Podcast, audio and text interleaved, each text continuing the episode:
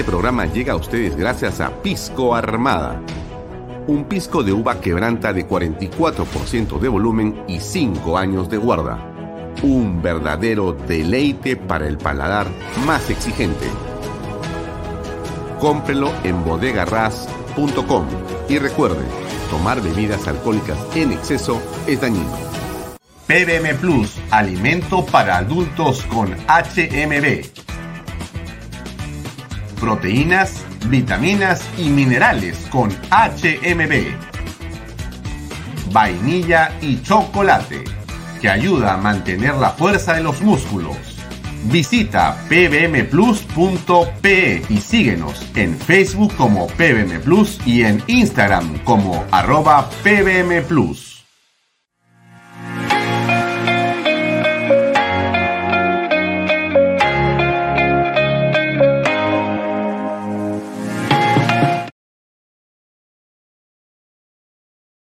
Gracias por acompañarnos. Bienvenidos a una nueva edición de Bahía Talks por Canal B, el canal del Bicentenario. Son las 6 y 32 minutos de la tarde.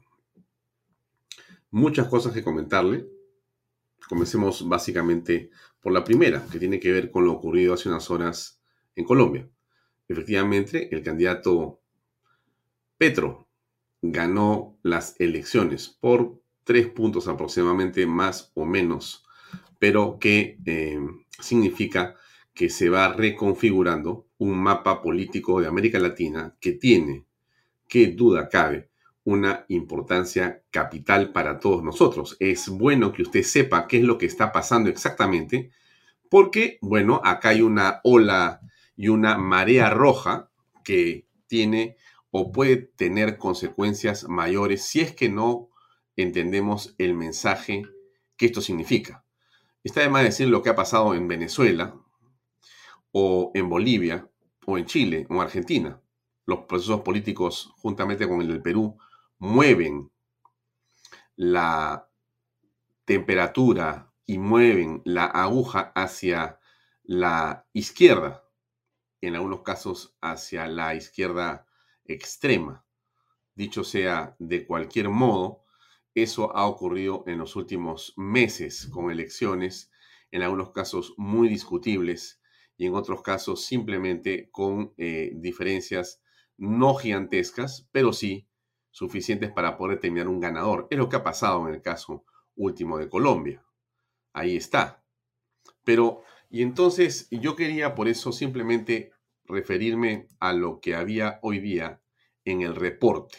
Reporte que es un eh, diario y un eh, contenido digital que todos los días llega vía WhatsApp. Si usted se suscribe, lo va, lo va a poder eh, tener entre sus manos, en su teléfono celular todos los días. Es gratuito, pero es muy importante. Solamente le hago el siguiente, eh, la siguiente lectura de la parte final del editorial de hoy del reporte. Dice lo siguiente. el ritmo estridente de la izquierda en Sudamérica que se ha erguido con falsa inocuidad. También están Perú con Pedro Castillo, Venezuela con Nicolás Maduro, Bolivia con Evo Morales, Chile con Gabriel Boric y Argentina con Alberto Fernández. Solo están exonerados por el momento Ecuador, Uruguay y Paraguay. Por el momento, como usted claramente ve, solamente por el momento están exonerados Ecuador, Uruguay y Paraguay. Y los prematuros sondeos en Brasil ponen a Jair Bolsonaro. Bien, la pregunta que todos nos hacemos es, regresando a Colombia, ¿cuál será el destino y el futuro de ese país, de, Colombia? Re complicado, muy difícil, súper, súper eh, imposible o, digamos, previsible, ¿no? Muy, muy impredecible lo que va a ocurrir en esta, en esta nación. Ahora, ¿por qué, ¿por qué ocurre esto? O en todo caso, ¿qué eh, podría suceder en Colombia? ¿O qué lecciones podemos extraer de lo que pasa en Colombia? Miren, no, no, la impresión que tengo yo es que ese proceso colombiano va a ser de una intensidad devastadora para los colombianos. Eh, en el caso del Perú, si aún no ha sido todo lo malo que pudo haber sido, es solo y únicamente porque todavía queda una parte de la oposición de pie. Algunos medios se han dado cuenta de la barbaridad en la que estamos inmersos y la derecha en el Perú ha dado una pelea dura y, y lo sigue haciendo. Y la gente en las calles está dispuesta a salir, los partidos de oposición, algunos de ellos unidos, los que quedaron después de las eh, disoluciones que la pésima reforma política trajo como consecuencia, me refiero al PPC y al APRA, todavía tratan de juntar a sus huestes para oponerse al gobierno de Pedro Castillo. La opinión pública trata de hacer lo posible. Las encuestas acá a Castillo le van por los suelos. Pero entonces se está tratando aquí de combatir, aunque realmente es complejo y difícil. No es previsible eh, una, digamos, fecha de salida, aunque todos estamos seguramente muy presurosos de que esto sea. Pero lo que le quiero decir es que si no estamos peor, es solamente porque ha habido una oposición democrática, constitucional, férrea y no claudicante que se ha opuesto a Pedro Castillo y a sus designios, que han sido designios izquierdosos, comunistoides, social confusos y caviares. Entonces, hay que tener claridad en este tema para que no nos equivoquemos. No somos más o menos que nadie, pero en este caso, los peruanos sí han resistido, resistido de una manera muy importante y tenemos que seguir haciéndolo. Tenemos que seguir haciéndolo. Si algo sirve eh, el mensaje de Colombia es que no somos un pueblo como quien dice se merece tal cosa, somos los peores. No, porque le ha pasado a Argentina, le ha pasado a Chile, le ha pasado a Bolivia, le ha pasado a Colombia. Miren ustedes. O sea, no es solamente que somos un pueblo que no aprende. Dejemos esa parte de el martirio para otro momento. Lo claro es que sí podemos ser capaces, como ninguno de esos países, de salir de esta crisis de manera constitucional y fortaleciendo una posición política. Pero va a depender, por supuesto, de nosotros de manera excluyente. Excluyente. Bien, lo dejo ahí. Eh, quiero regresar sobre un tema que me parece realmente eh, trascendental. Como usted se acordará, el día viernes de la semana pasada y el día jueves de la semana pasada, nosotros eh, estuvimos comentando lo ocurrido con esta ley que reconoce a los comités de autodefensa y desarrollo rural y los incorpora en el sistema de seguridad ciudadana. Es un tema recontra importante. Entonces hemos querido invitar hoy día a dos personas que son para conocer, eh, digamos, la posición de una, digamos, controvertida ley como esta. Por un lado, a María Cecilia Villegas, con quien voy a entrevistarme inmediatamente en unos segundos, para conversar en torno a un artículo que ella escribe el día de hoy y que se llama Milicias, dos puntos, las detenemos hoy o mañana será tarde. Y ella eh, critica de una manera muy concreta esta ley habla, entre otras cosas, de inocencia de los parlamentarios. No habla de complicidad, sino de inocencia, que quizá los buenos deseos han traído como consecuencia una ley que en la opinión de María Sila Viegas, según su artículo, no es una ley positiva para el país y que por el contrario abre las puertas a milicias que armadas eh, de una manera eh, como es en el Perú siempre, incontrolable, eh, lo que está haciendo es crear un poder paralelo de insospechadas consecuencias malignas para nuestra patria.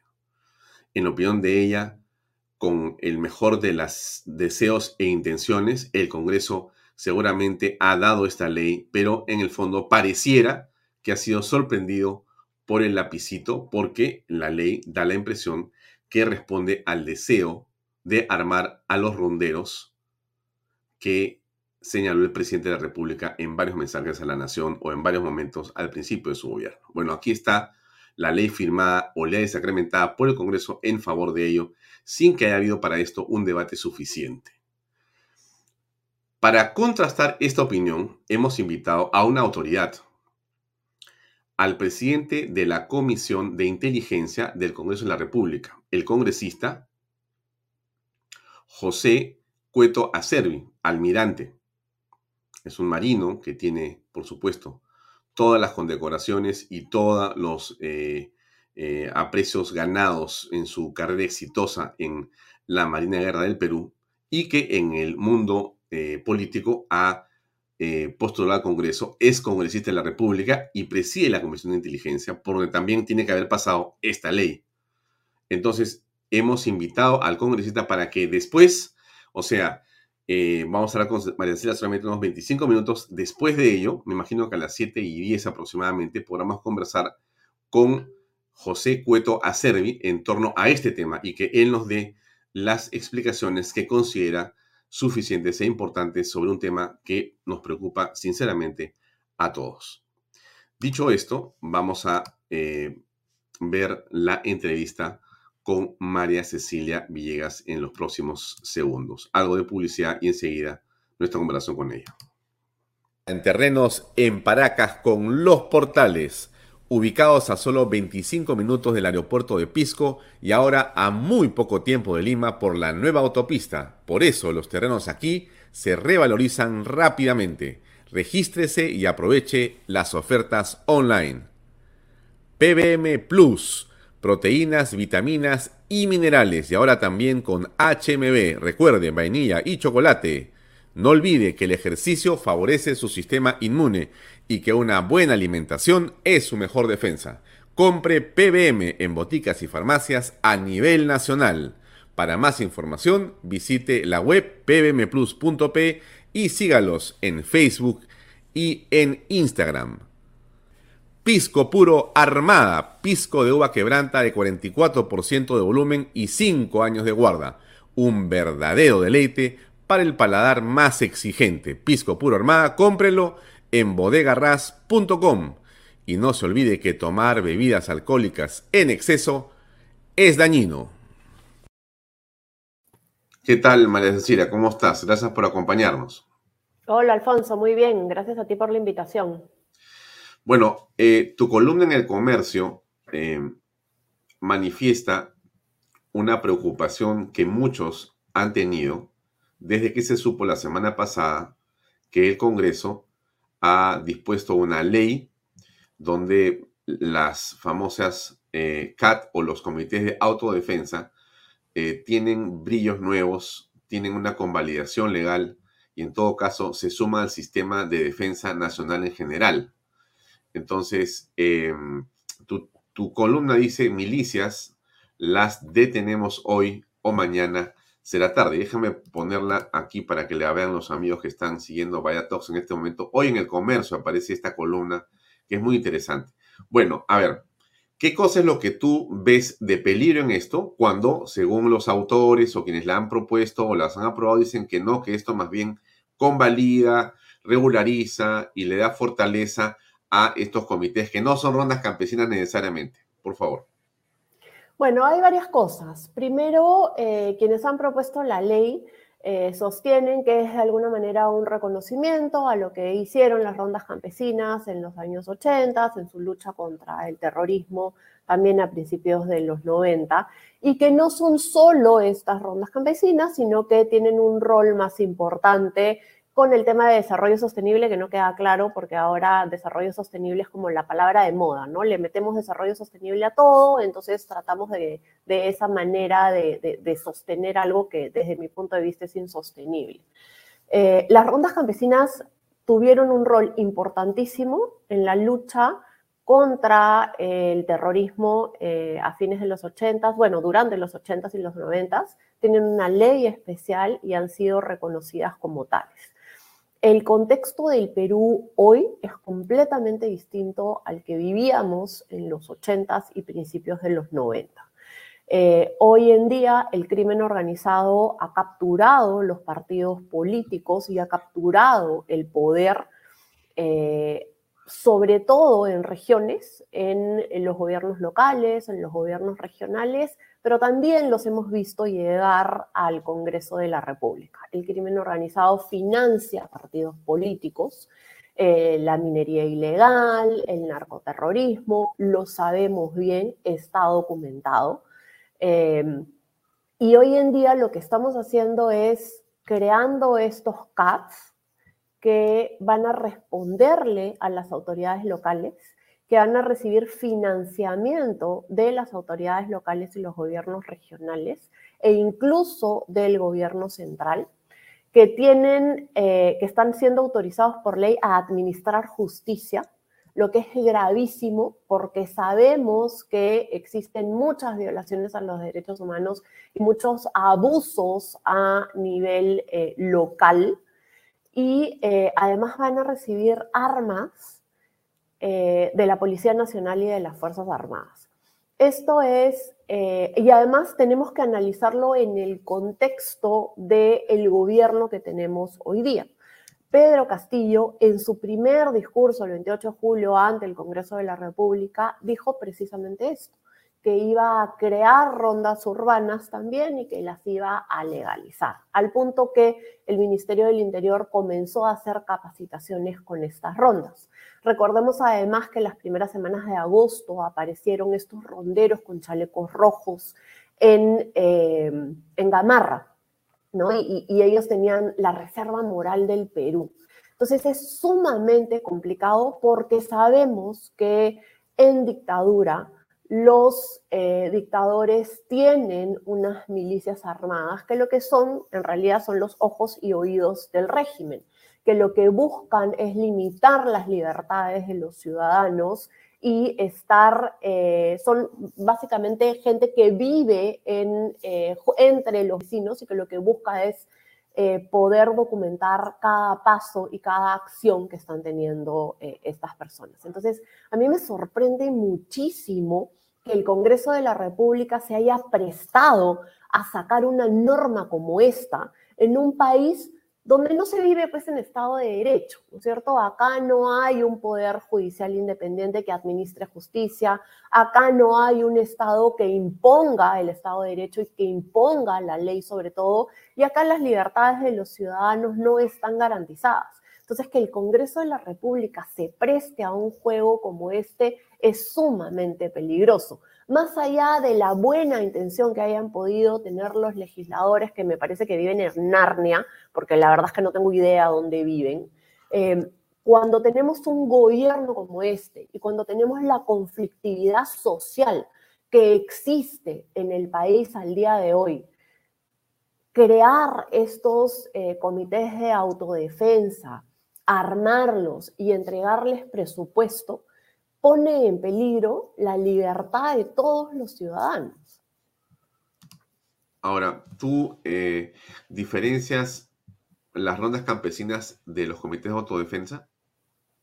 Lo que pasa es que ellos, los legisladores han querido diferenciarlos, ¿no? Yo creo que las rondas campesinas tuvieron un rol sumamente importante en los 80s y a principios de los 90, cuando Sendero Luminoso tenía controlado una parte importante del territorio nacional. Eh, hoy en día no es el mismo caso, el país es completamente distinto. Em, si bien tenemos a el movimiento de los Quispe Palomino en el BRAEM y controlan el BRAEM, no controlan el resto del país. Lo que tenemos en el resto del país es el crimen organizado capturando los partidos políticos y lo cierto es que vivimos pues en el lejano oeste, ¿no? O sea, nadie con dos dedos de frente.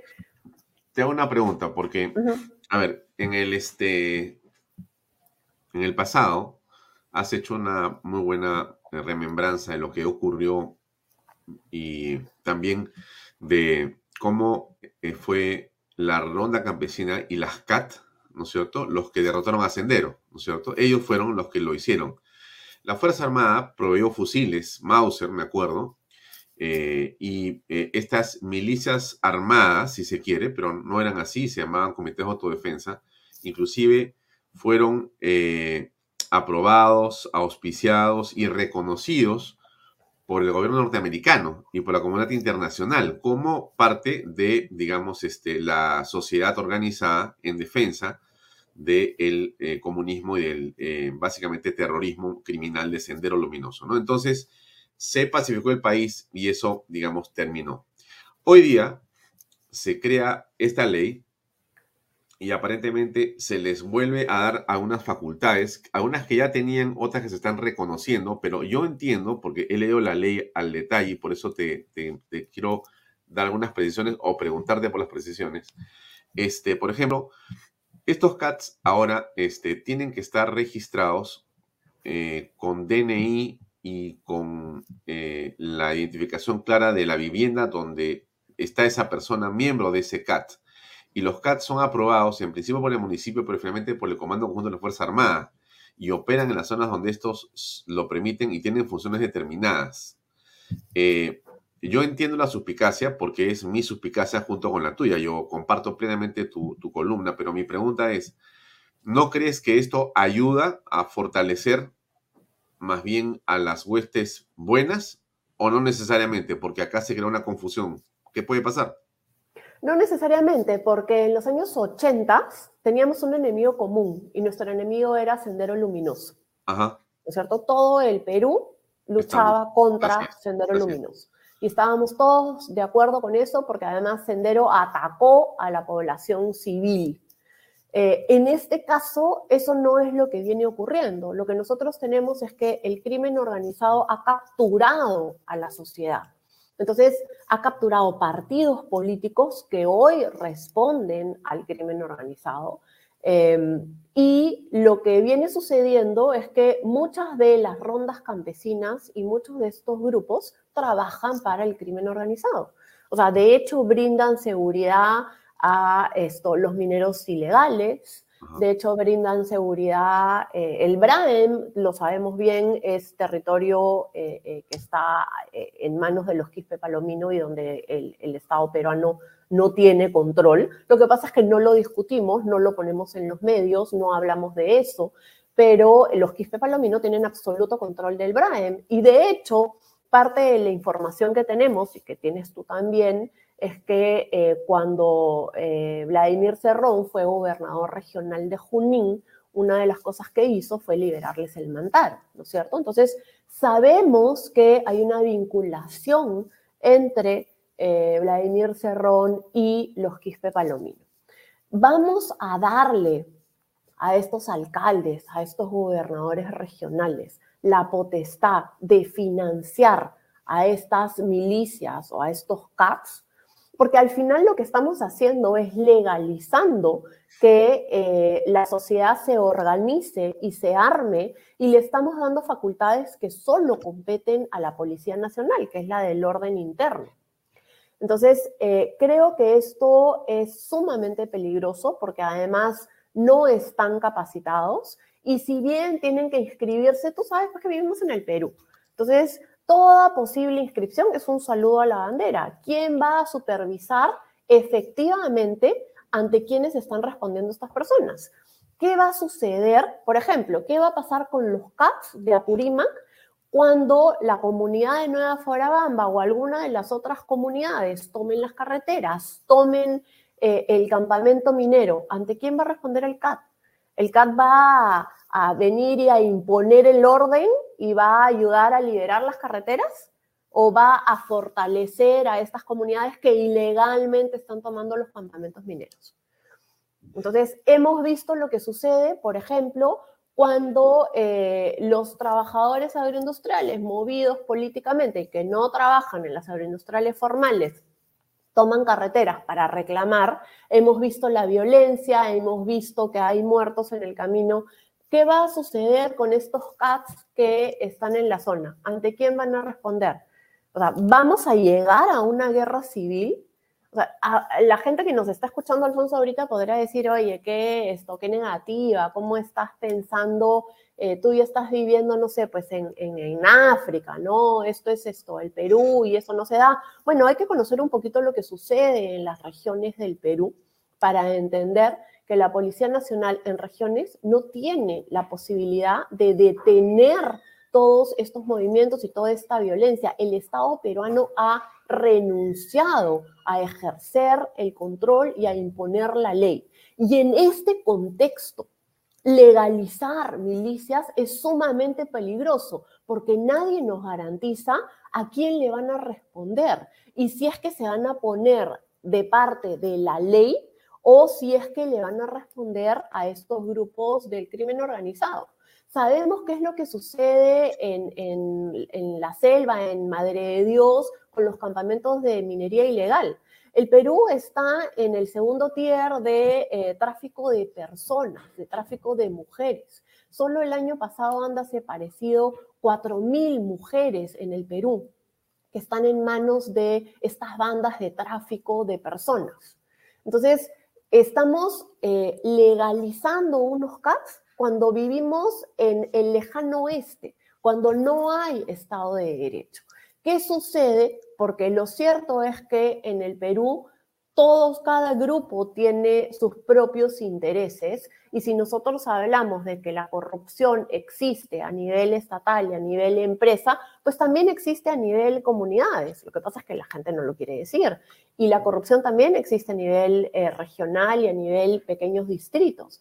Entonces, ¿qué nos garantiza que estos, eh, que, estos CATs se van a poner del lado del de, eh, el bien común, del lado de la justicia, del lado de la ley. Y hay otro tema que es bien importante y es el, hecho que se les eh, permita administrar justicia. el, el, mundo a nivel global se ha avanzado muchísimo en cuanto a derechos humanos y en cuanto a derechos de minorías. Y esto no necesariamente ocurre en las comunidades. En las comunidades existe una alta incidencia de violencia contra la mujer. Eh, y, la verdad es que son temas que tampoco se discuten, pero la primera experiencia sexual del 23% de las mujeres rurales es una violación. Entonces, no podemos, el Estado peruano no puede ceder más su autoridad. No podemos permitir que eh, distintos grupos que tienen intereses y que responden a líderes puedan administrar justicia eh, alejándose de la ley y el orden. Y creo que esto es sumamente peligroso y creo que eh, quienes han pasado esta ley o no están viendo la realidad del, país o son bastante eh, naif o inocentes, ¿no? Y, esto sale de una buena intención que no se condice con cuál es la realidad del Perú. En el Perú uno tiene eh, que pensar dos veces cómo se puede utilizar una norma, porque lo cierto es que vivimos en un estado donde no existe Estado de Derecho y donde no existe democracia. Mm. Ahora, en todo el desarrollo del el articulado, uno aprecia que según lo que señala la, la, norma, todo se hace en coordinación con el Comando Conjunto de las Fuerzas Armadas, con la Policía Nacional, por cierto también con los gobiernos regionales, ¿no es cierto? Y locales, pero que están muy supeditadas, ¿no? Eh, bueno, es, es, es el camino que ha tomado el Congreso. ¿Qué crees tú que tiene que hacer? ¿Derogarla? Sin duda, sin duda. Tienen que derogarla y tienen que ir a regiones a ver qué es lo que está sucediendo en regiones y tienen que eh, cumplir con su obligación de ser un peso de eh, los demás poderes del Estado. O sea, están jugando en pared con lo que quería hacer Pedro Castillo y con lo que quería hacer Vladimir Cerrón.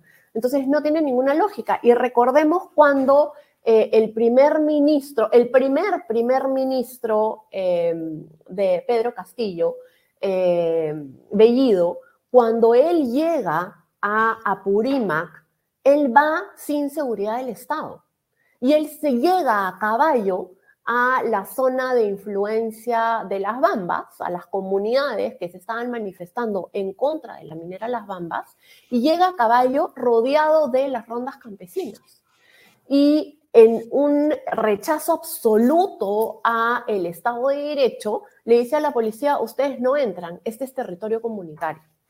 Y eso es bien peligroso, porque si bien Bellido no continuó siendo primer ministro, ellos no han dejado de lado el plan de controlar eh, el país y de imponer su ideología. Pero te, hago una pregunta, ¿una CAT, ¿una CAT empoderada legalmente no se puede oponer a eso justamente? ¿Por qué se opondría a eso si ellos creen en eso? Porque allí, allí donde no entra la Fuerza Armada o la policía, el Comité de Defensa podría enfrentarse a Bellido y compañía. Pero esto en la medida en que quieran oponerse a Bellido y compañía, porque si no, los van a fortalecer. Como podría, como lo hizo en su momento contra Sendero Luminoso, en esta oportunidad también podrían eh, enfrentarse a las mafias que hay ahí. Pero ojo que estamos hablando de algo completamente distinto. Sendero Luminoso era un movimiento terrorista que atacaba a la población. Nosotros no podemos decir hoy día que Guido de y, y, Vladimir Cerrón, por más que nosotros estemos en contra de su ideología y de su proyecto político, no podemos decir pues, que son terroristas que están atacando a la población civil y que han abierto un enfrentamiento armado. Entonces, ellos, al contrario, o sea, cuando Abimael Guzmán es detenido, él lo que dice, esto es solo un recodo. Él renuncia a la lucha armada porque ahora el camino es político. Entonces, lo que ellos están haciendo es un camino político. Y acá podemos tener una población importante que puede compartir sus ideas, porque finalmente hay una población a la que el Estado peruano ha abandonado, y esa es la población que vive en las zonas rurales y que vive en regiones. Entonces, esa población que no tiene nada que perder podría creer que el comunismo es una solución. Y entonces, ahí los CAPs van a jugar un partido importante, porque uno de los principales, eh, de los principales puntos de avance del comunismo es limitar la, libertad de los ciudadanos. Entonces, yo creo que hay que conocer un poco de, de, la historia del comunismo y de cómo este ha llegado a los países y lo que ha hecho. Y hay que entender también lo que sucede en las regiones a nivel nacional para entender que esas poblaciones están abandonadas y que esas poblaciones están buscando una respuesta de un Estado que no responde. Entonces, empoderarlos, armarlos y darles presupuesto puede ser sumamente peligroso, sobre todo cuando tenemos una Policía Nacional a la que hay que fortalecer, a la que sin duda hay que limpiar de la, gran corrupción eh, que tiene, pero a la que hay que fortalecer. Entonces, eh, no nos estamos concentrando en los principales problemas del país y al contrario, creo que una ley como esta está agravando esos, esos problemas. Bien, eh, ¿qué le vamos a decir a los congresistas entonces? ¿Que tienen que irse y darse una vuelta por provincias o que en lugar de estar este, legislando de la manera como tú señalas, con esa crítica que tú mencionas, simplemente este, no tocar el tema en todo caso. ¿Cómo no tocar el tema? No, al contrario, el Congreso tiene una labor importantísima que hacer. El Congreso tiene que ser el peso del, Poder Ejecutivo. Y yo, me, yo les preguntaría más bien, Alfonso, ¿quiénes son sus asesores? O sea, ¿a ti te parece que el Ejecutivo ha influido en el Congreso para hacer esta ley? Esa es tu, impresión. que fuera una ley de Perú Libre prácticamente yo creo que Perú Libre ha logrado infiltrarse para lograr pasar esta, esta norma, ¿no? Eh, o, tenemos unos congresistas estos sumamente bien intencionados y sumamente esto, inocentes eh, y no, esto, si quieres, políticamente eh, preparados, ¿no? O están jugando en pared con el Ejecutivo, pero pasar una norma como esta, cuando tenemos un gobierno que nos está destruyendo la institucionalidad del país, cuando estamos saliendo de una pandemia, cuando estamos entrando a una crisis alimentaria, ¿qué es lo que va a pasar cuando venga esta crisis alimentaria? No se ha logrado comprar los fertilizantes que son necesarios para la siembra que, tiene que empezar entre julio y agosto de este año. Ya esto, Máximo Torero ha salido a advertir que se están viendo niveles de hambruna no visto antes en el Perú. Y estamos hablando que el Perú pasó por una crisis muy seria en los años 80. Ya las organizaciones están anunciando que viene una crisis alimentaria complicada, que se complica aún más por el impacto de la guerra Rusia-Ucrania, por el valor del petróleo, etc. Entonces, ¿qué cosa van a hacer estos CAPs en esos momentos cuando no hay eh, alimentación y cuando la gente realmente está sufriendo de, hambre? cómo se van a comportar?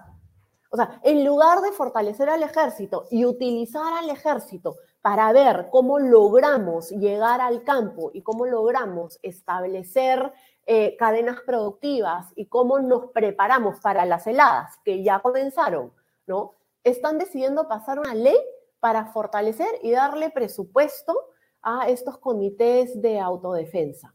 En lugar de ver cómo logramos acabar con la minería ilegal que está atentando contra eh, toda nuestra región eh, amazónica y que está atentando contra la vida de las personas, contra, eh, y, que con el tráfico de mujeres, con la tala ilegal, en lugar de ocuparse de ver toda la corrupción que estamos enfrentando y que hoy día ya es flagrante y transparente, porque nadie le está ocultando, el Congreso de la República decide pasar una ley para armar a los comités de autodefensa y les da presupuestos y los hace responder a las autoridades locales que no responden a nadie. Eh, de acuerdo con cifras del CPA, del Centro Privado Anticorrupción, de los 25 gobernadores actuales, 24 están investigados por corrupción. Entonces, estas redes de crimen organizado, la corrupción ha eh, invadido todas nuestras instancias de poder, todas nuestras instituciones. Y nosotros en este contexto no podemos permitirnos armar milicias y legalizarlas. uno de los principios de un Estado moderno es el monopolio de la legítima violencia. Y yo hablo siempre de esto, porque esto significa que solo el Estado puede ejercer la violencia para controlar la delincuencia y para defender la propiedad privada y las libertades de los ciudadanos y para imponer la ley.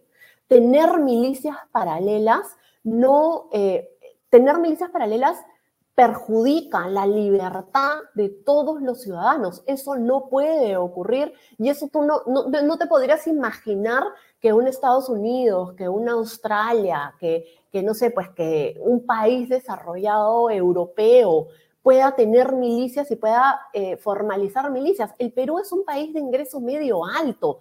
No somos un país pobre como lo éramos en los años 80. Estamos cada vez más renunciando a imponer la autoridad, a imponer la ley, a imponer el orden. Ahora resulta que el Estado peruano no tiene la capacidad de hacer nada de esto y por lo tanto se crean milicias paralelas a través de una ley del Congreso. Esto es una locura, no, no, no tiene ningún sentido. Mm. Bueno, vamos a trasladarle eh, tus comentarios y por supuesto esta entrevista va a aparecer y está antes de la entrevista que tendremos con el congresista José Cueto Servi, que es un almirante, pero además eh, es presidente de la Comisión de Inteligencia. Entonces, él seguramente va a poder eh, comentar todo lo que hemos dicho acá, lo que tú has señalado, María Cecilia, para conocer cuáles han sido las, digamos, ideas o en todo caso las pretensiones de esta ley desde el punto de vista del Congreso de la República. Gracias por tu, por tu comentario, eh, María Cecilia, y has traído otra oportunidad. Muy amable. Gracias, Alfonso. Nos vemos.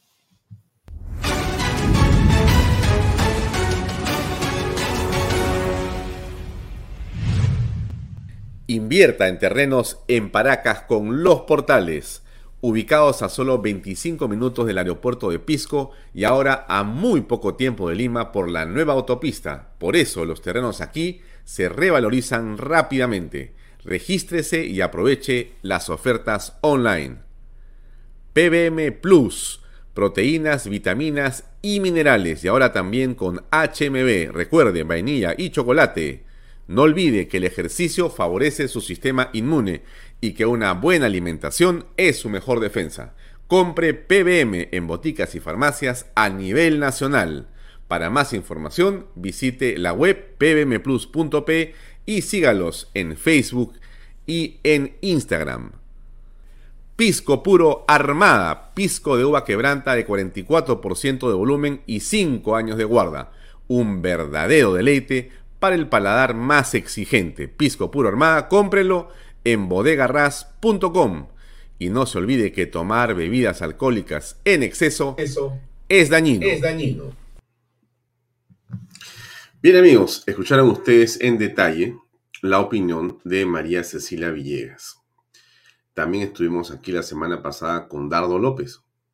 También escucharon ustedes a Diana Seminario. Todos ellos, desde diversas ópticas, critican claramente esta ley dada por el Congreso de la República, la ley que reconoce a los comités de autodefensa y desarrollo rural y los incorpora en el sistema de seguridad ciudadana. Yo les leí a ustedes, creo que la mitad de la ley el otro día, para que ustedes supieran de qué se trata.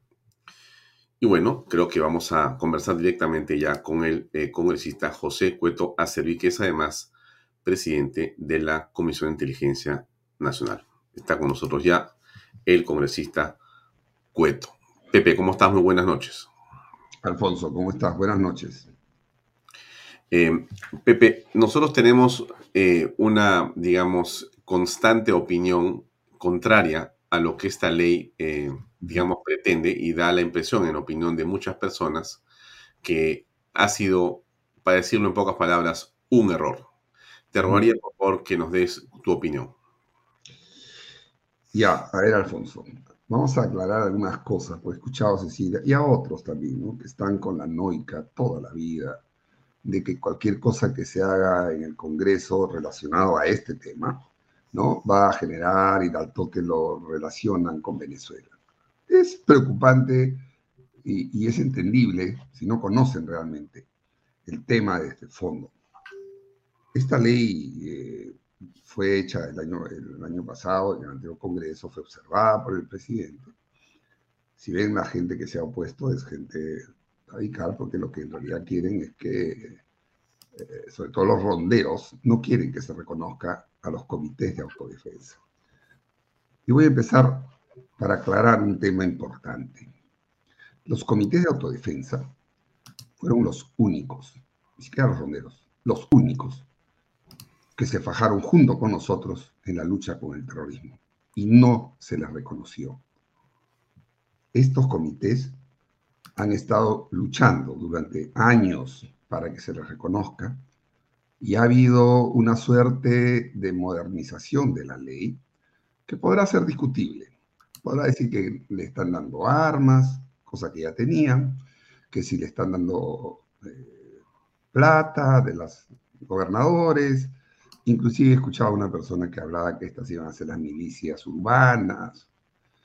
Si lees bien la ley, la ley es clara, la ley le da toda la competencia de control tanto al comando conjunto como a la policía a través de la SUCAMEC. No hay, una, no hay ninguna posibilidad de que se regale, se done, se compre o se entregue un arma que no está registrada. Y esto no es novedad, Alfonso. A mí me gustaría de que saltaran, ¿no? Igual todos, cuando existe una ley que le permite a cualquier persona, cualquier persona, comprarse su arma y estar armado, por lo menos hasta el día de hoy. Y es justamente lo que este gobierno está evitando no quiere que la gente esté armada, para ellos solamente armarse. Y los comités de autodefensa, como dice la ley, van a estar controladas. Que si eh, antes era calibre 12, ahora armas de empleo civil, yo les pediría que lean la ley. Hay una ley exclusiva que te dice qué, qué son armas de uso militar y qué son armas de uso civil. Y lo más importante, en la ley se pone ahí que se debe reglamentar, y acá viene el trabajo que vamos a hacer en forma conjunta, que ya se ha hablado, con el Comando Conjunto y con la SUCAME, para delimitar lo que aparentemente les preocupa a la mayoría. Pero vuelvo al tema de que estos comités de autodefensa, en su gran mayoría, y yo te pediría que en algún momento invites a uno, dos, tres de estos dirigentes eh, de los comités de autodefensa, porque casi todos hemos hablado, hablo de la Comisión de Defensa, con mucho de esto. Y no hablo de ahora, hablo desde que estábamos en campaña. Ninguno de esos comités, por lo menos con los que he hablado, ninguno es pro Castillo, ni todos son, eh, son los comités que se han fajado en la lucha contra el terrorismo. Y esta ley lo único que hace es darle un marco legal para que puedan seguir en esa lucha en las zonas donde hay declaradas en emergencia contra el terrorismo, contra el narcotráfico y contra la inseguridad o el crimen organizado, que hoy por hoy está no solamente en las zonas rurales, está en todo el país. Está en todo el país. Entonces, ¿qué vamos a hacer? Tendríamos que sacar, no sé, pues alguna ley para que nadie pueda tener un arma, que es lo que quiere este gobierno, para después este, encargarse ellos del, como le escuchaba a, Cecilia, ¿no? El control de la violencia. No es el control de la violencia. Pero, pero te hago una pregunta. Sí. Te hago una, pregunta, Pepe. Este, pero el monopolio de las armas eh, lo tiene siempre el Estado. Eso, eso, es, eso, eso dice la Carta Magna y eso dice el Estado de Derecho, el imperio de la ley. Así es. Esta ley. La ley no hace otra cosa que recoger que todas las armas que se le puedan vender, entregar por el Estado o en forma particular, todas van a ser controladas por la SUCAMEC y todas van a ser controladas por el Comando Conjunto. No, pero lo que hace la ley, lo que hace la ley, no, no, no, o sea, la ley dice eso, que tiene que ir por la SUCAMEC, pero en la actualidad también es así. O sea, en la actualidad tú un arma no la puedes comprar y, tener en tu casa, tienes que tener en la SUCAME registrada. Pero el punto... por, eso, por eso te digo, si tú ves la, la, anterior ley, para centrarnos en el tema de las comités de defensa, no decía nada de eso. Es más, creo que ni existía la SUCAME. Estamos hablando del año 91, 30 años. Entonces lo que hemos hecho es normalizarlos para que ellos puedan entrar cuando se necesite en la lucha sobre todo contra el narcotráfico, ¿no? Eh, y se vean ellos afectados, porque la gente de los comités de autodefensa son los primeros en, defender sus poblados. Ellos no van a, por lo menos en los 30 años y algunos años yo he estado metido en la zona de emergencia, los comités de autodefensa no salían de su poblado a irse a una ciudad, nada. Eso lo ha instaurado este gobierno con los ronderos. Y si se dan cuenta, ¿no? los primeros que han saltado por la ley son los, ronderos, porque el rondero no tiene posibilidad de tener arma. Los comités de autodefensa siempre han tenido armas, de un calibre, es verdad, ahora tienen, y eso es una cosa que se va a regular, lo mismo que el tema económico, ¿no? Porque eso se tiene que regular para darles límites. Entonces, en una ley no se puede hacer todo eso, pero sí en el reglamento. Y lo, lo vamos a ayudar, lo vamos a trabajar con el comando conjunto. Y si producto de esa evaluación que hagamos es necesario cambiar algo en la ley, lo cambiaremos. No tenemos ningún problema, no es que nosotros nos cerremos a la banda, de ninguna manera. Pero eh, esto era un justo reconocimiento a los comités de autodefensa. Ya, ahora, la ley eh, debería ser, tengo la impresión, algo más que un justo reconocimiento, porque eh, no, no, o sea, o sea, a ver, en la práctica, yo, yo entiendo el sentido de lo que están haciendo, eh, Pepe. No, no, creo que no te falta razón. El tema no es si está bien o está mal. El tema es la oportunidad y la coyuntura política en la que, en la que se pone esta ley. O sea, o sea que la ley en realidad, si tú la lees, este, todo lo que está ahí es plausible. El asunto no es si está mal o bien la ley, porque la ley, yo creo que en el fondo, insisto, hay una buena voluntad. El problema, me parece, y ahí recojo las críticas de estas personas y muchas otras, en, las redes te están comentando que quieren precisiones al respecto, te las voy a poner para que las, puedas dar ahora, pero en todo caso, el punto está en que en esta coyuntura político, con este gobierno de tinte tan delincuencial y tan extremista y tan violento, la pregunta es si lo que se está haciendo con el deseo de reconocer a las CATS no se está también al mismo tiempo facilitando que se armen otros grupos que en realidad, eh, como es en el Perú, si bien es cierto, la ley dice van a estar bajo el control del Comando de la Fuerza Armada, de la Policía Nacional, sí, pero en la hora de los logros, tú sabes cómo es eso, ¿no? ya yo soy CAT, tengo mis armas, tengo además armas donadas, ni siquiera, ni siquiera son armas que el Estado te da. como fueron las CAT en la época del terrorismo de los 80. O sea, era el Estado que te daba los famosos fusiles Mauser, o no sé qué fusiles te daba, pero era el Estado que te daba. Toma, y me acuerdo yo, creo que era Fujimori, no sé quién, le entregaba a cada uno su, ¿no? Y iban marchando con su fusil. Ya, eso no es esto. Aquí no hay una entrega, o sea, no es el coronel, el capitán, el que entrega el fusil. Puedes donarle. ¿Quién? Cualquiera. Cualquiera, porque es lo que dice ahí, ¿no? Pueden donar armas a su madre.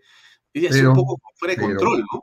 Pero, pero, mira, mira, Alfonso, yo no voy a ponerme en el, lado extremo tampoco, ¿no? Le repito, vamos a trabajar el reglamento y si producto de eso vemos que es necesario cambiar algo, vamos a cambiar.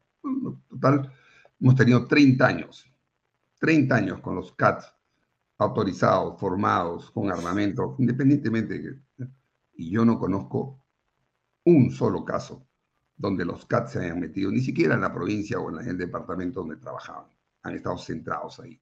Como te repito, es gente que está dedicada a la lucha contra el terrorismo, contra el narcotráfico, es dedicada a proteger su, su comunidad, su pueblo. Eso es lo que han hecho durante toda su vida y tienen cientos de muertos. Me parece una, muy ligero decir, y todo es especulativo, acuérdate, todo el mundo, los que están quejándose, todo es especulativo. Ahora van a darle armas, ya, ya, los, ya los estigmatizaron a los comités de autodefensa como si fueran las milicias venezolanas.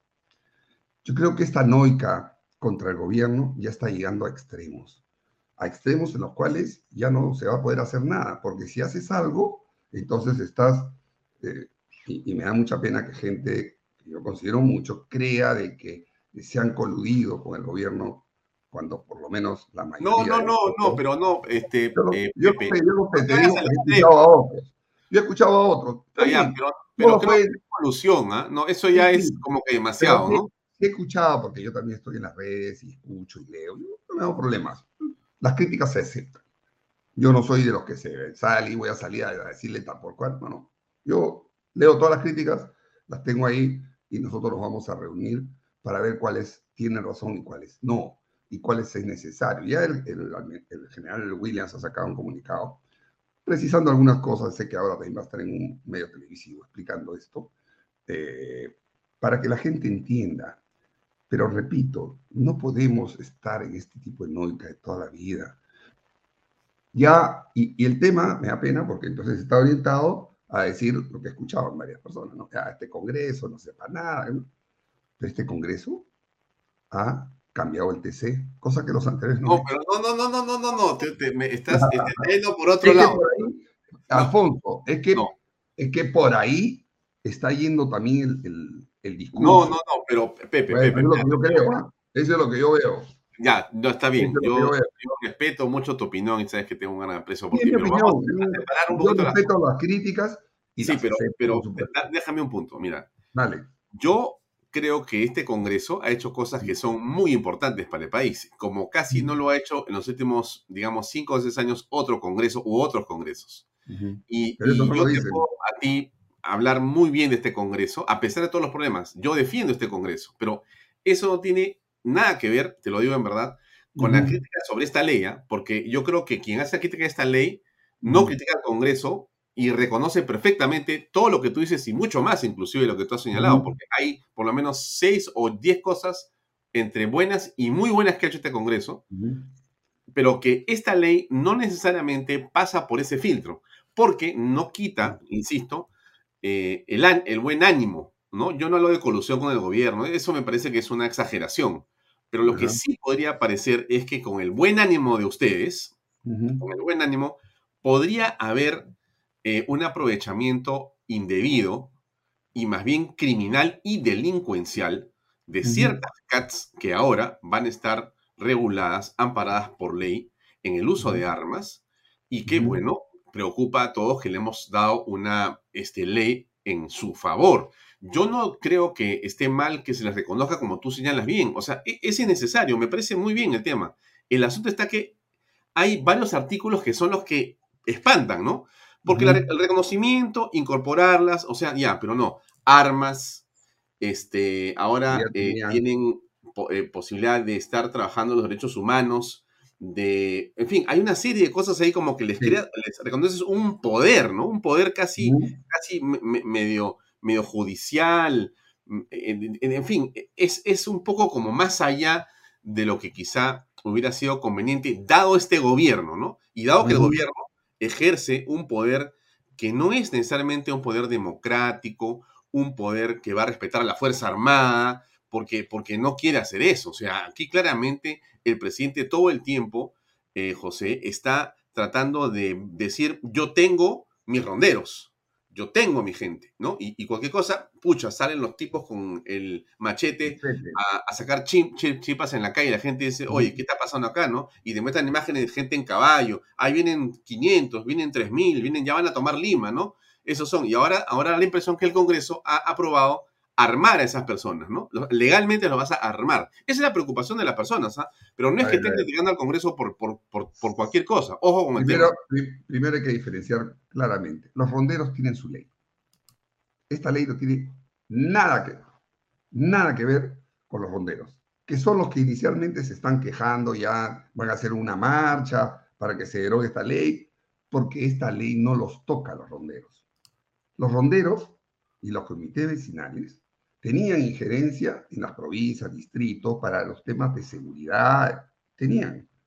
Recién ahora, es uno de los articulados que se ha puesto, se ha incorporado a los comités de autodefensa, porque realmente son ellos los que se han fajado. Ellos, no, no tanto los ronderos. Sin quitarle ningún mérito a los ronderos. Por eso que los ronderos en su ley no tienen armas. Solo los comités, que no es de ahora. Esto viene desde el año 91.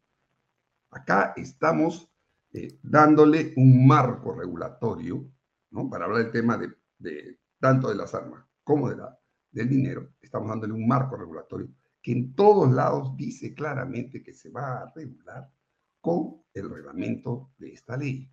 Y te repito, el reglamento pondrá límites, pondrá límites, ¿no?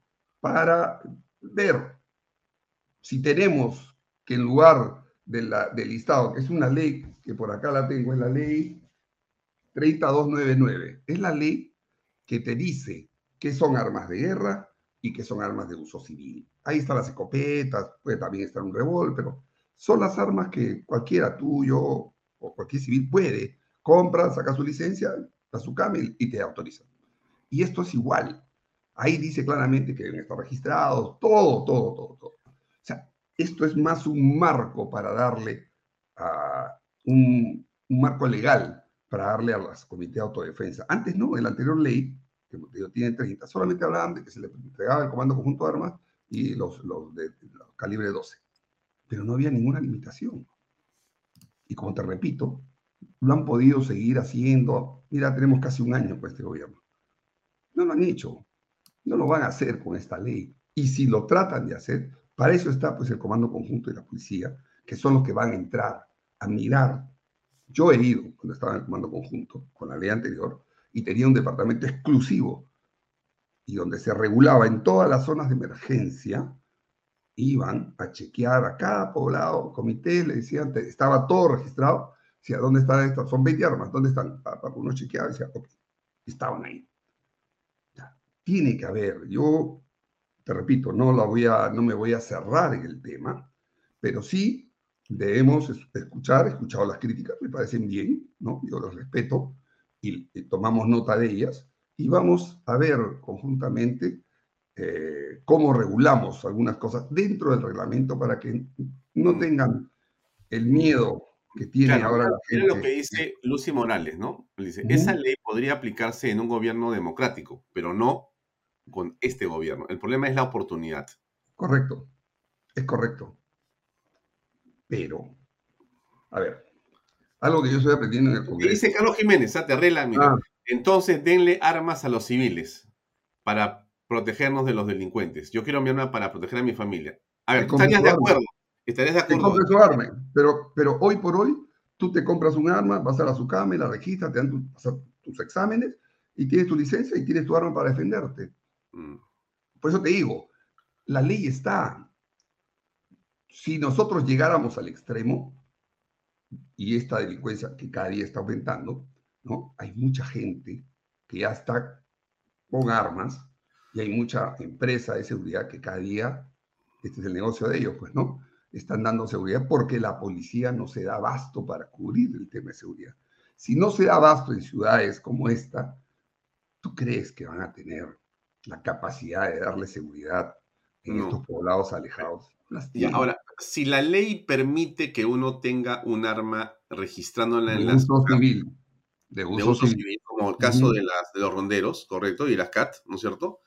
La pregunta es... la ley les permite a las CAT, los ronderos no, pero como son personas naturales, también pueden sacar su, como tú, yo, cualquiera. Saca su arma, su licencia y todo, pero está registrado. ¿Te das cuenta?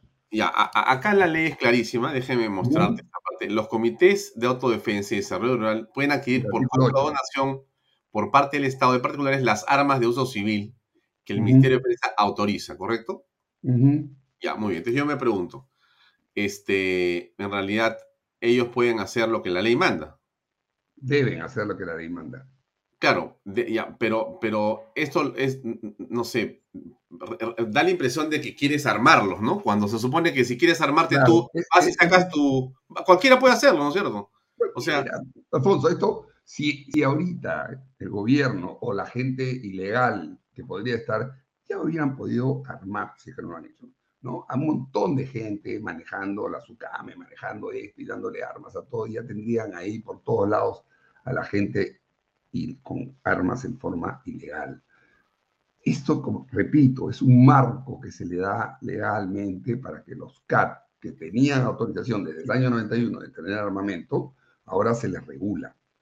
Y no es solamente ahora el Comando Conjunto, sino también el Ministerio del Interior a través de la SUCAME para cualquier arma, donar, regalar, lo que sea, tiene que estar registrada y tiene que saberse quién es el propietario del arma.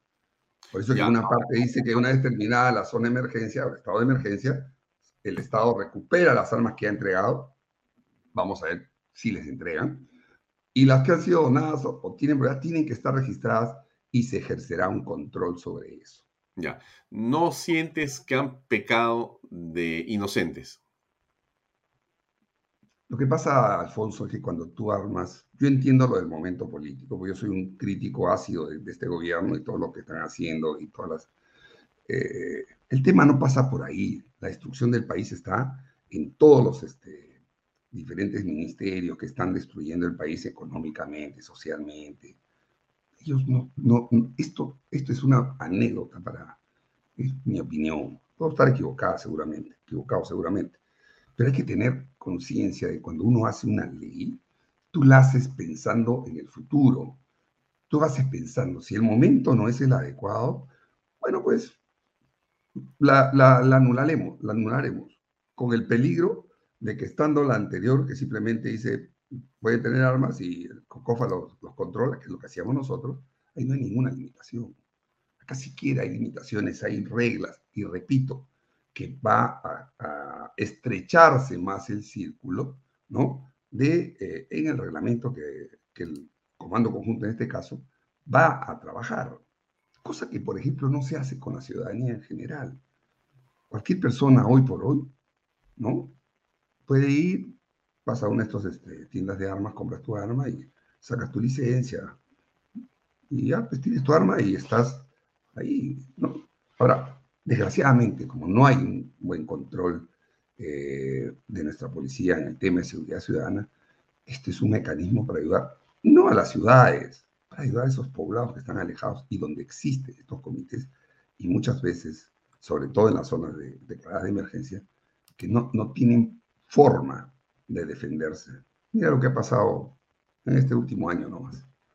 Asesinatos en estos poblados, llegan los senderistas ahí, meten bala, matan a la gente. Cuando todos estos pobladitos pequeños, con esta ley esperamos, es una, un deseo, que puedan tener su armamento reguladamente y puedan servirse ellos mismos de defensores de su gente. Porque ahí no llega. ¿Cuándo llegamos nosotros? Cuando pasan los asesinatos, cuando mueren un niño, cuando matan al otro. Ahí sí llamamos comisión investigadora, vamos, a ver, ya es tarde, ya están muertos. Esta es una forma, no es perfecta, pero es una forma, creo yo, de poder ayudar a esos poblados. Los comités de autodefensa, repito, esto no tiene nada que ver con los ronderos, ¿no? los comités de autodefensa en cada poblado, para que se puedan defender contra el terrorismo, contra el narcotráfico y contra toda esta mafia organizada que hay en estas zonas. Mm. Creo que lo que ha faltado es un debate más amplio, ¿no te parece? Ha habido, lo que pasa es que esta ley viene desde el año del anterior Congreso.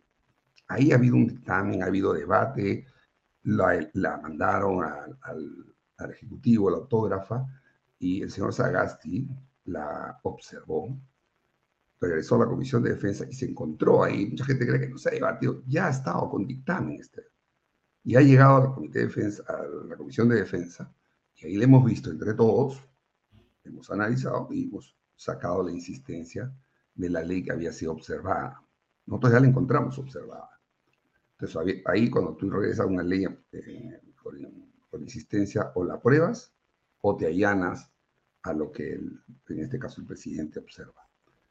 Pero en realidad no, era, tenía nada que ver con Es más, la gente, como te repito, se, ha opuesto a la ley. Debería mira la votación en el pleno, quiénes son los que se han opuesto.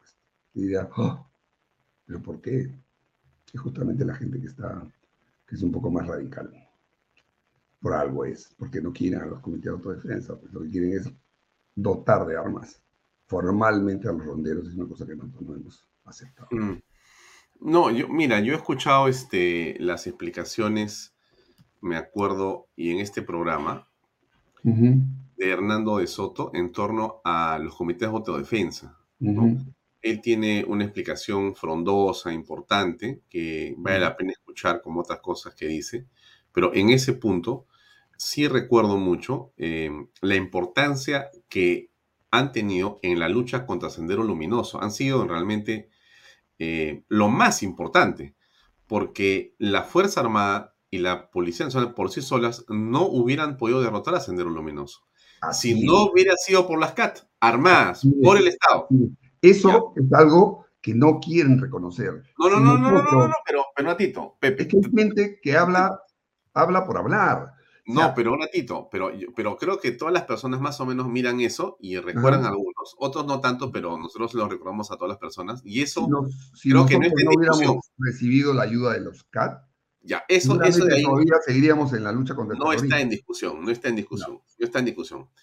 El asunto es que ahora nuestra lucha no es necesariamente contra Sendero Luminoso levantado en armas, sino es contra un gobierno que pretende más bien eh, subvertir al pueblo contra la Fuerza Armada, contra la población civil, contra la oposición, digamos, del gobierno, que no tenemos armas. O sea, aquí lo que se puede pensar es que la ley puede facilitar, eh, eh, Pepe, puede facilitar que los CATS que ahora se forman por interés del gobierno ahora tengan armas y entonces puedan ser una milicia armada contra la oposición. Ese es el, todo el tema, ese es todo el tema.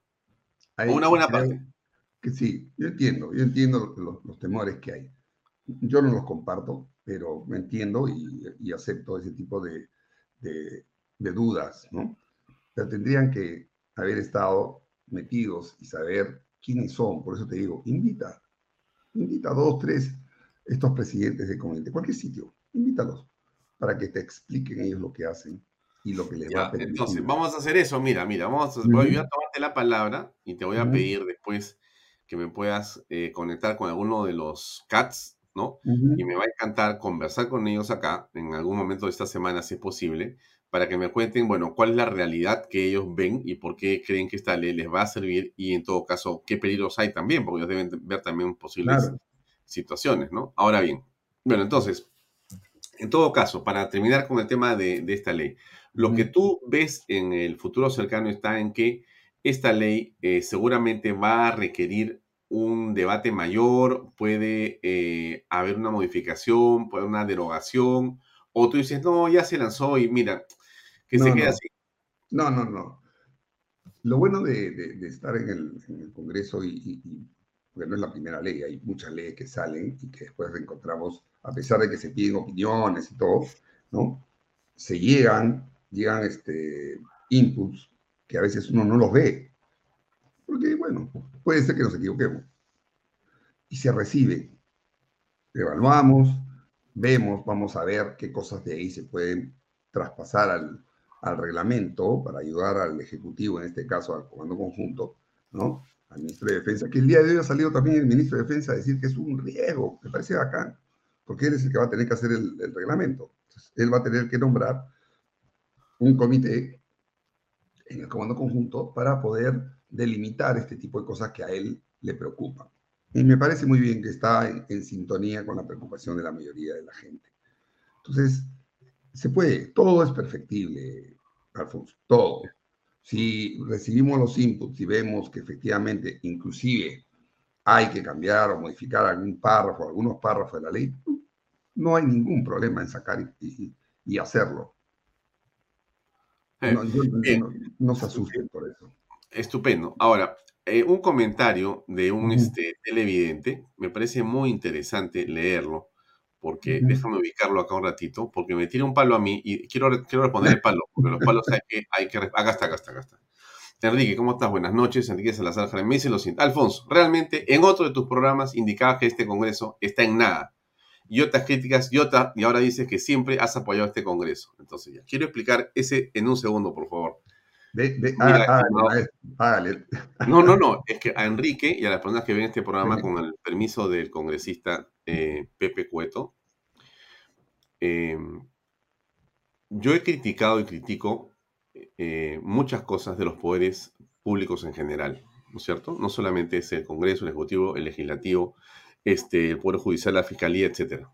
Eh, la crítica no blinda como que uno encuentre cosas buenas, tampoco lo hace. Lo que uno tiene que hacer, estimado Enrique Salazar, es ver con claridad en la balanza del poder qué cosa es aquello que uno puede extraer como saldo en una labor determinada en un periodo de tiempo.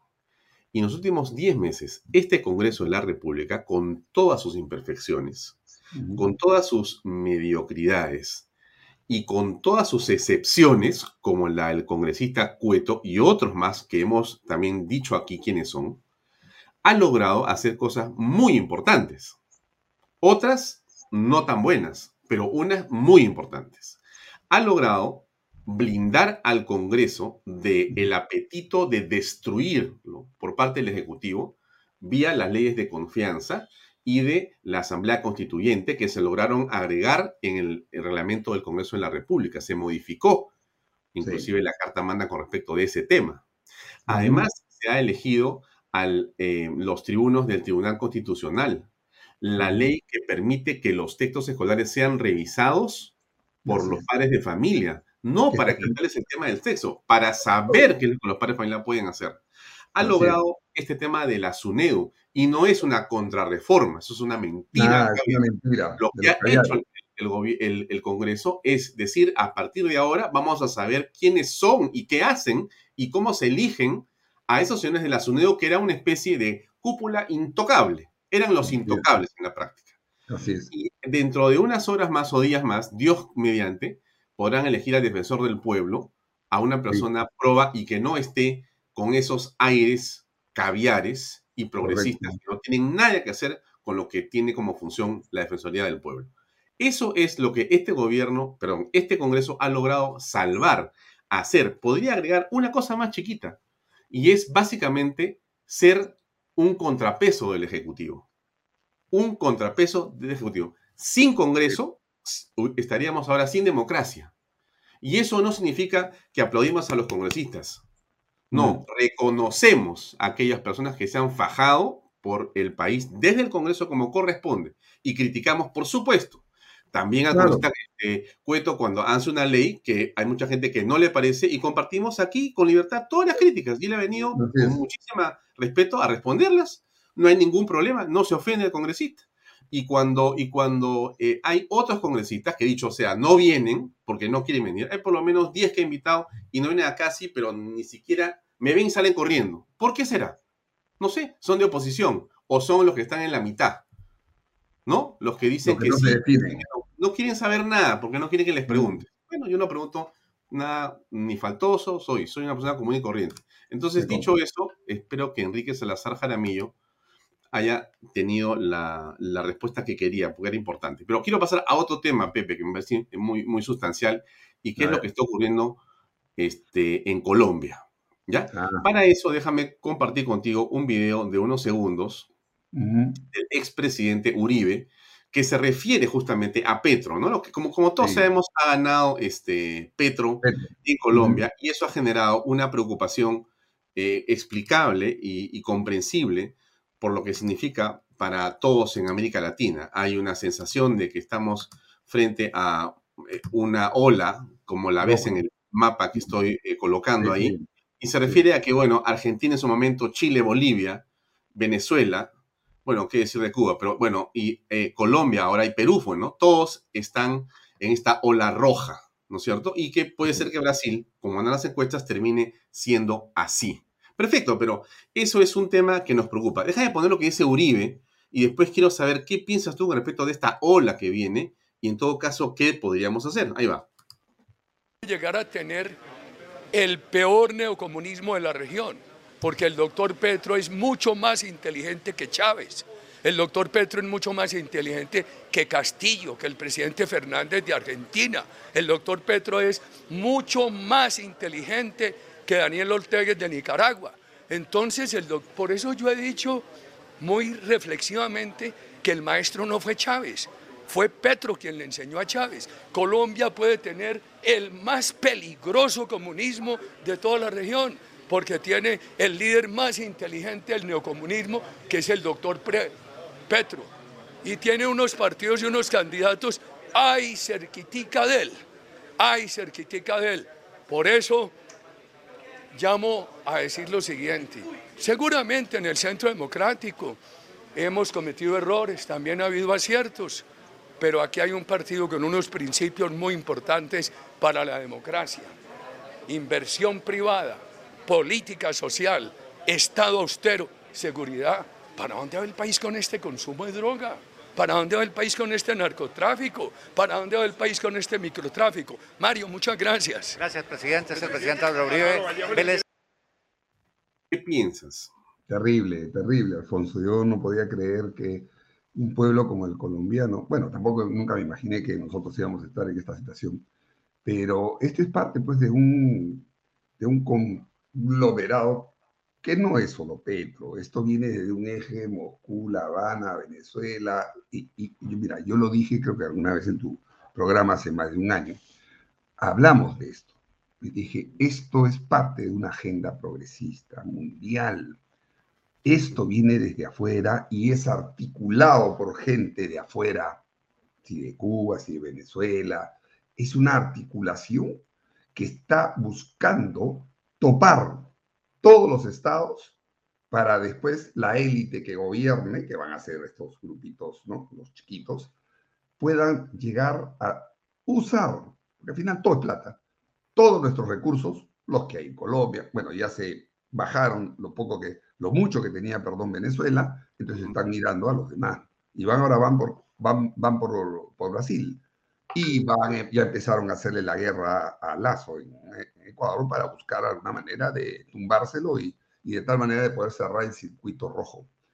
Esto, Alfonso, tiene, tiene un factor externo grave y no es solamente ideológico, ¿ah? No, eso es lo más fácil que te diga, sí, la izquierda, no, acá no se trata de color, izquierda, no, acá se trata de un, uh, de un conglomerado delincuencial transnacional. Esto es una mafia internacional manejada por esta gente y que van país por país y para eso envían a su gente, empiezan a hacer su checklist, ¿no? Hechos en el Foro de Sao Paulo y van país por país, no ahora, no buscando el, el gobierno, porque, lo voy a volver a repetir, hemos tenido varias veces, varios conatos, pasa que la gente no se acuerda. Primer conato, cuando el señor Humala prochavista totalmente, tuvo que cambiar porque ya había perdido la primera elección. Cambió, entró. Segundo conato, donde casi entra la señora Verónica Mendoza y entró raspando PPK. Segundo conato de, este, de esta maraña roja o neocomunista, como le llama, y todos tienen los mismos puntos. Mira lo que está pasando, para usar las palabras de, del señor Uribe. Mira lo que está pasando, eh, eh, eso me dice que es fake. Bueno, mira lo que está pasando en nuestro país con el tema de la droga. Hemos subido a 800 toneladas, por lo menos, según ¿no? las, eh, la DEA americana, en fin, que no les gusta pesar los, los de Perú Libre. Y ya estamos en una función, pues, ¿no? El señor Soberón, ¿no? El APRO tiene su sistema, no haber la autorregulación y todo. Y sin embargo, mientras él está viendo cómo hace y todo, las, los cultivos de droga siguen creciendo y siguen creciendo, ya se han extendido, no de ahora, no de hace años, a toda la zona del Putumayo, la zona de Purú, Madre de Dios, sigue creyendo, y ojalá me equivoque, entre poco va a empezar nuevamente el tema en, en Guayaga. Y la droga, estimado Alfonso, es lo que maneja, desgraciadamente, la economía de todos estos países.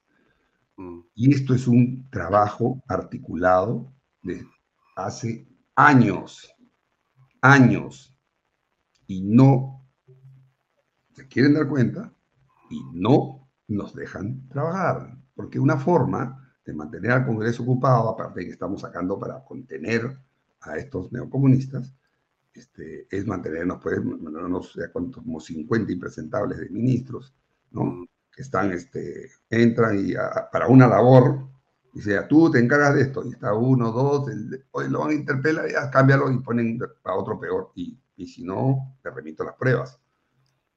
Y nos tienen ahí, porque tenemos que hacer control político, claro podríamos haber dejado ya que lo que le dé la gana. Ya de repente estaríamos este, mm. peor de lo que estamos. Claro, pero y entonces la crítica regresa al Congreso y dicen, bueno, lo que pasa es que ustedes no vacan a Castillo. O sea, la culpa de todo esto es del Congreso de la República porque no hay los 87 votos. Pero hay que hacer, pues, este Alfonso.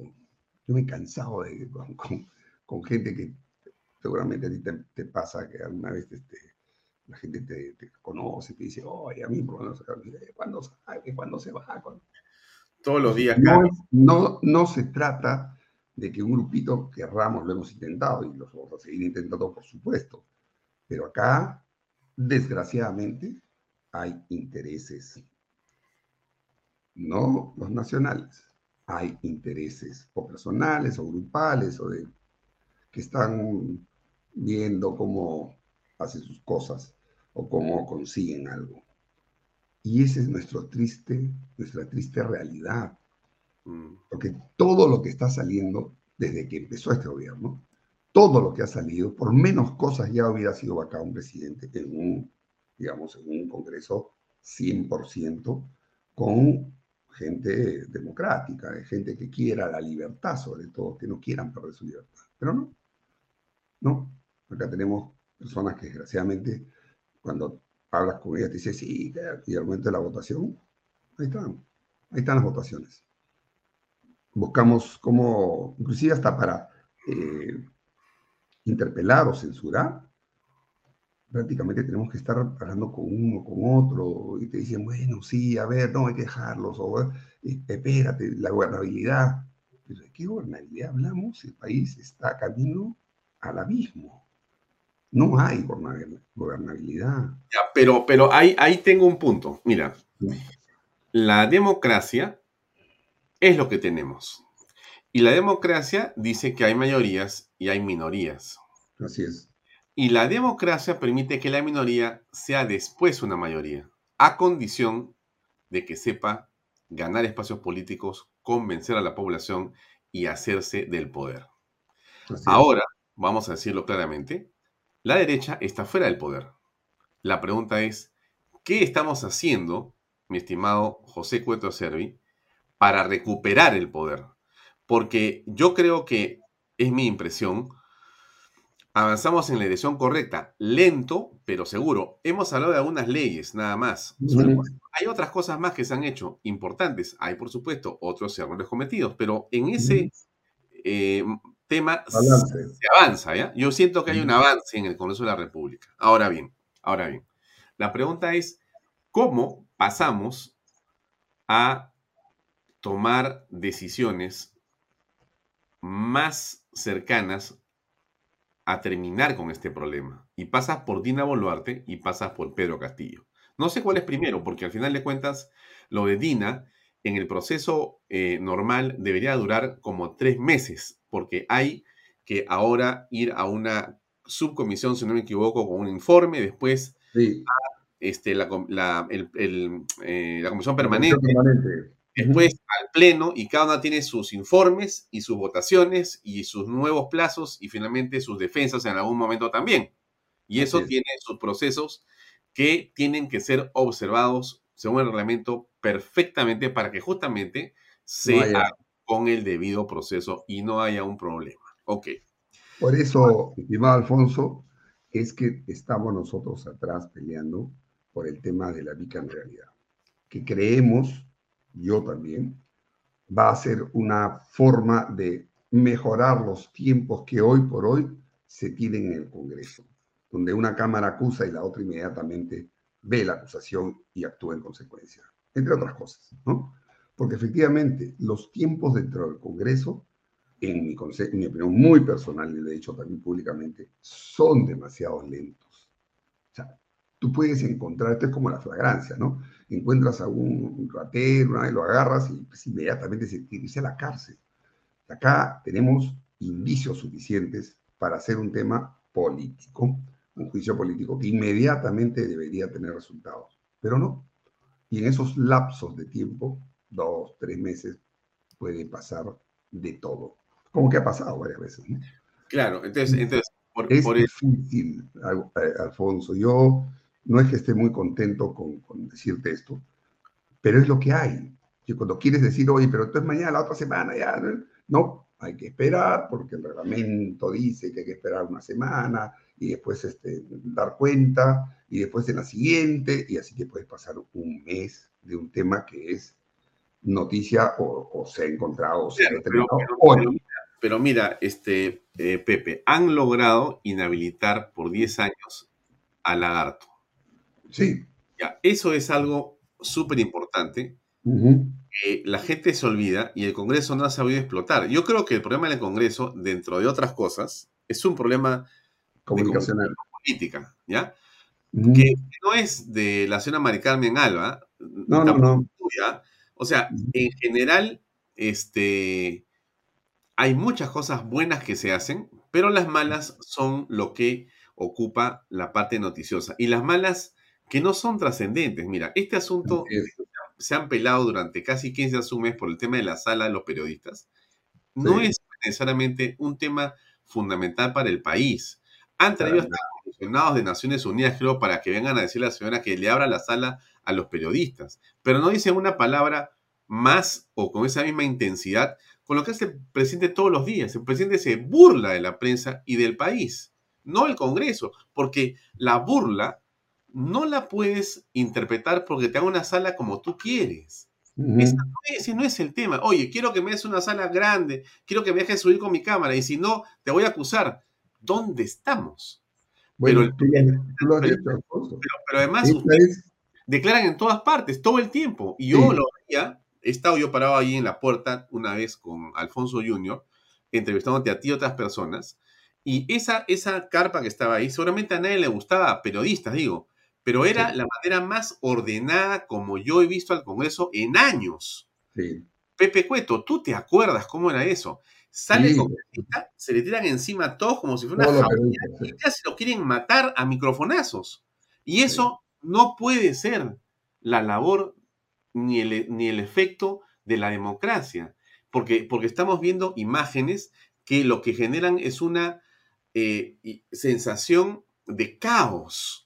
Pero ahora salía Cueto, declaraba, salía Susel Paredes, declaraba, salía y todo el mundo tranquilo la persona hablaba, le preguntabas, terminabas, tenías una buena toma, tú editabas, a, mí me parecía perfecto, pero hay periodistas que han logrado generar una narrativa, decir que eso es antidemocrático, antidemocrático, y que qué cosas estarán haciendo dentro del Congreso que no quieren que entren con cámaras y les graben los celulares a los, a los congresistas, quieren saber qué página están viendo en su iPad para informarlo y eso es la democracia.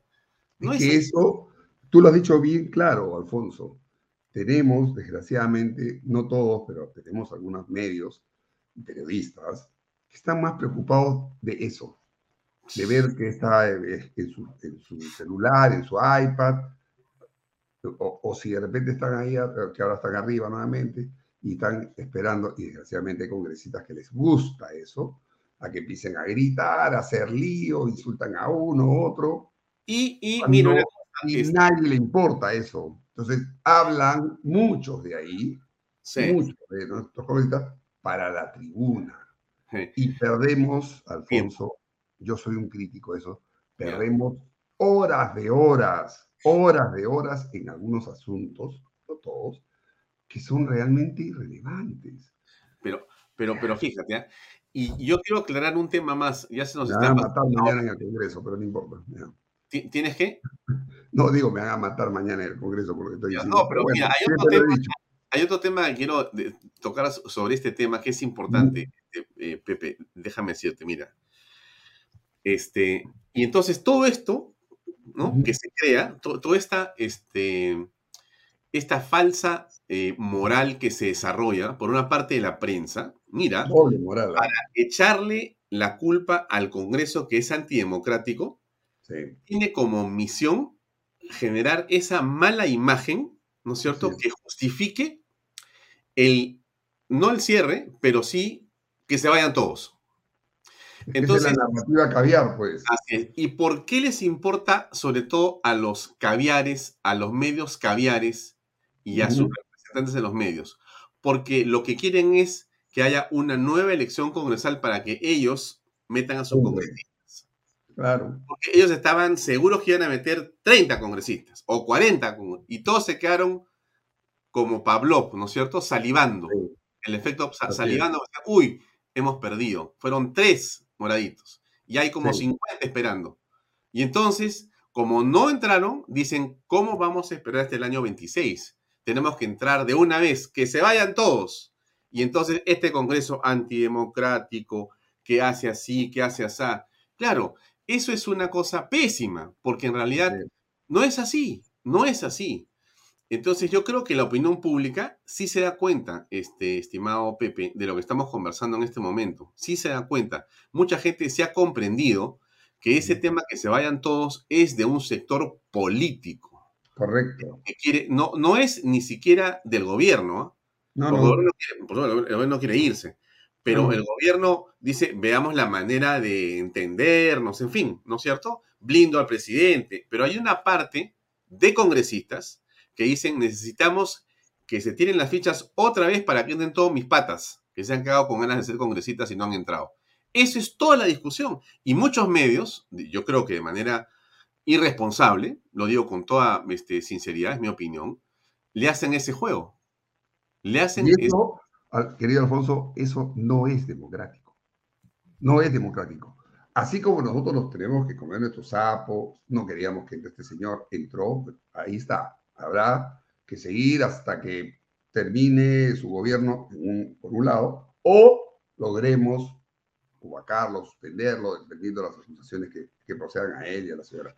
Pero lo democrático, guste o no nos guste, es que entró un Congreso y como tú bien dices, hubieron algunos partidos, algunos este, caviares, que siempre han sido soportados por una prensa que está de su lado. Entonces, mm. lo primero que han hecho, efectivamente, como tú dices, la palabrita mágica, que se vayan todos. Mm. Que se vayan todos. Mira, yo le he dicho mil veces, yo no estoy de acuerdo con eso. Menos con este jurado y esta OMPE como están ahorita.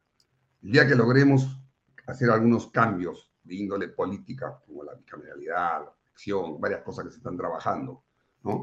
Y podamos, a raíz del informe que ha sido archivado, pero que ahí están todos los insumos para hacer una acusación constitucional contra, contra esta gente y podamos cambiar y poner gente, no digo que sea pues de nuestro lado, del lado de nadie, que sea por lo menos gente imparcial en estas dos, sobre todo estas dos instituciones, ok, no vamos, vámonos pues, pero que, que hayan elecciones justas, transparentes, cosa que yo no creo que ha pasado en, la, en la última, ni siquiera esta, ni siquiera en la anterior tampoco.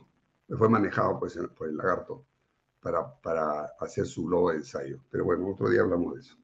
Claro, pues, bueno, eh, ya se nos, se nos sacó el tiempo, lamentablemente, Pepe. Contigo me puedo quedar dos horas conversando, pero no quiero abusar de tu tiempo y más bien te quiero agradecer por tener la cortesía y siempre el talante de contestar mis WhatsApp y querer ayudarme en tus respuestas en este programa. Muchas gracias por acompañarnos.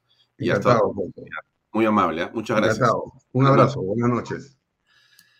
Bien, amigos, el congresista José Cueto Acervi. Él es presidente de la Comisión de Inteligencia, estuvo con nosotros.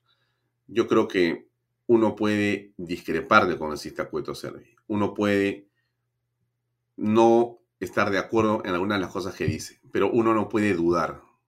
Se los digo así, con, yo lo pienso así. Uno no puede dudar ni de sus intenciones, que son patrióticas y leales para con la patria, ni de su talante democrático. Y eso tenemos que tenerlo claro, creo, también. Creo que le ha dado hoy día una explicación bastante detallada y sobre todo ha reconocido que si las cosas eh, no son como se ha pensado, esa ley debería ser modificada. Y seguramente así será. Pero para eso es este programa, pues, ¿no? Para eso conversamos con ustedes, para eso estamos aquí, para encontrar eh, una opinión distinta y para poder eh, estar, digamos, a tono con lo que pasa en nuestra patria. Ya no hablo más ya, porque ya he hablado demasiado. Y más bien les agradezco a ustedes estoy de acuerdo, Joseph, contigo, completamente, completamente.